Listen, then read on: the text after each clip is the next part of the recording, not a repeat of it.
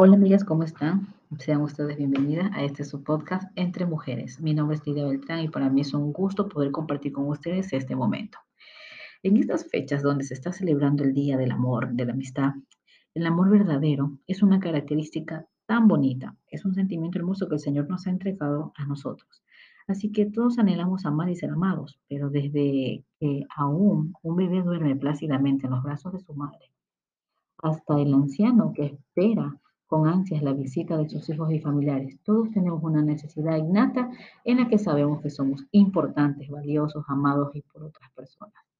El amor es uno de los temas más tratados en la literatura, en el cine, en la música.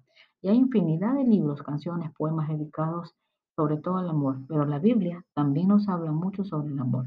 Y de hecho nos dice claramente que Dios es amor. Eso lo puedes encontrar si tú tienes a tu mano la Biblia en primera de Juan 4.8 cuando dice que en él encontraremos el mejor ejemplo del amor verdadero e incondicional. Pero el amor como tal ha sido distorsionado y a través de los siglos muchos lo equiparon con el sexo y otros con el sentimiento de poder y control sobre otra persona. Entonces, ¿qué es en realidad el amor y cómo definirlo? Pues vamos a ir a la definición de esta palabra. La mayoría de las definiciones que se hablan del amor como un sentimiento o una emoción fuerte hacia una persona o hacia un grupo de personas como son la familia y los amigos, en determinadas circunstancias se puede referir al amor hacia animales, algunas cosas materiales, en, fin, hay varias definiciones. Pero en la Biblia encontramos un capítulo maravilloso donde leemos lo que puede considerarse como la mejor definición del amor. Y es en Corintios, en Primera de Corintios 13, en los versículos del 4 al 8.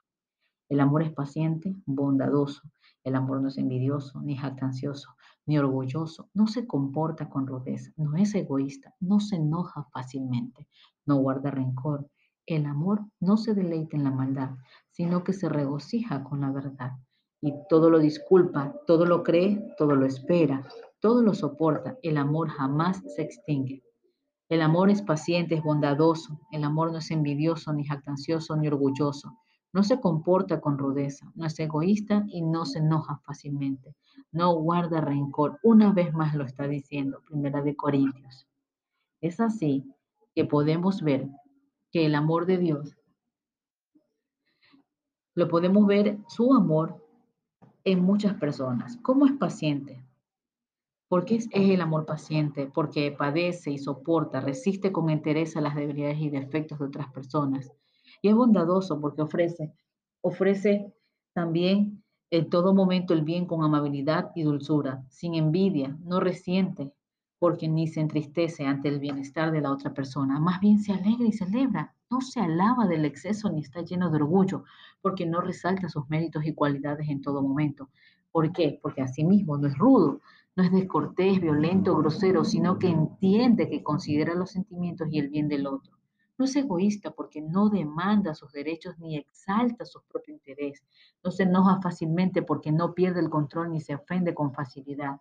No guarda rencor porque no mantiene en su mente eh, el corazón con temas erróneos y ofensas.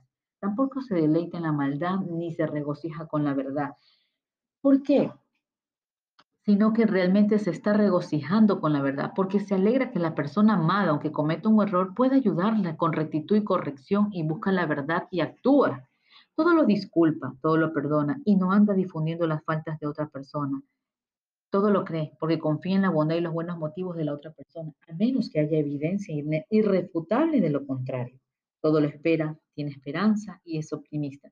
También confía en las promesas de Dios y ya está dispuesta al esperar y ver los cambios en las bendiciones anheladas. ¿Por qué todo lo soporta?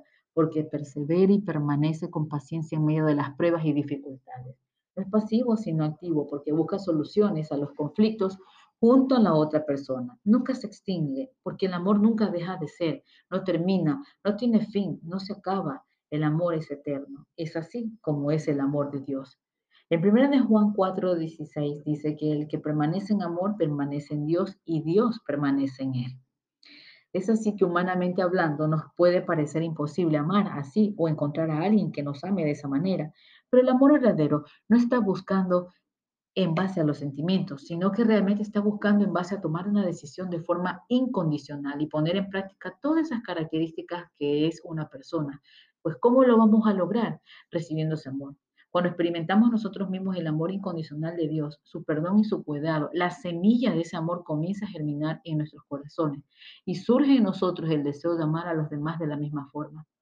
Dios es el único que nos puede dar la capacidad de amar con tanta bondad y altruismo. Él es nuestro ejemplo de lo que es el verdadero amor. Dios nos amó tanto que envió a su Hijo a este mundo para que a través de su muerte y su resurrección fuéramos reconciliados con Él por la eternidad.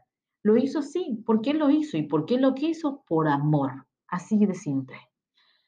Así que una vez que dejemos que el amor de Dios nos llene, comenzaremos a reflejar su carácter en nuestras relaciones con los demás. No podemos dar lo que no tenemos y por eso para poder dar amor necesitamos recibirlo primero. ¿Has recibido el amor de Dios en tu vida?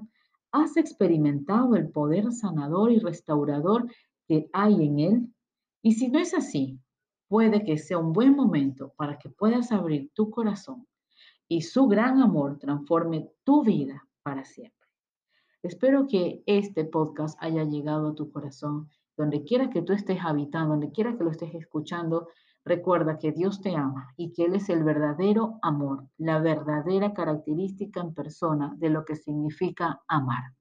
Dios te bendiga. Comparte este podcast con otros y que sea de bendición para muchos. Pásalo bien.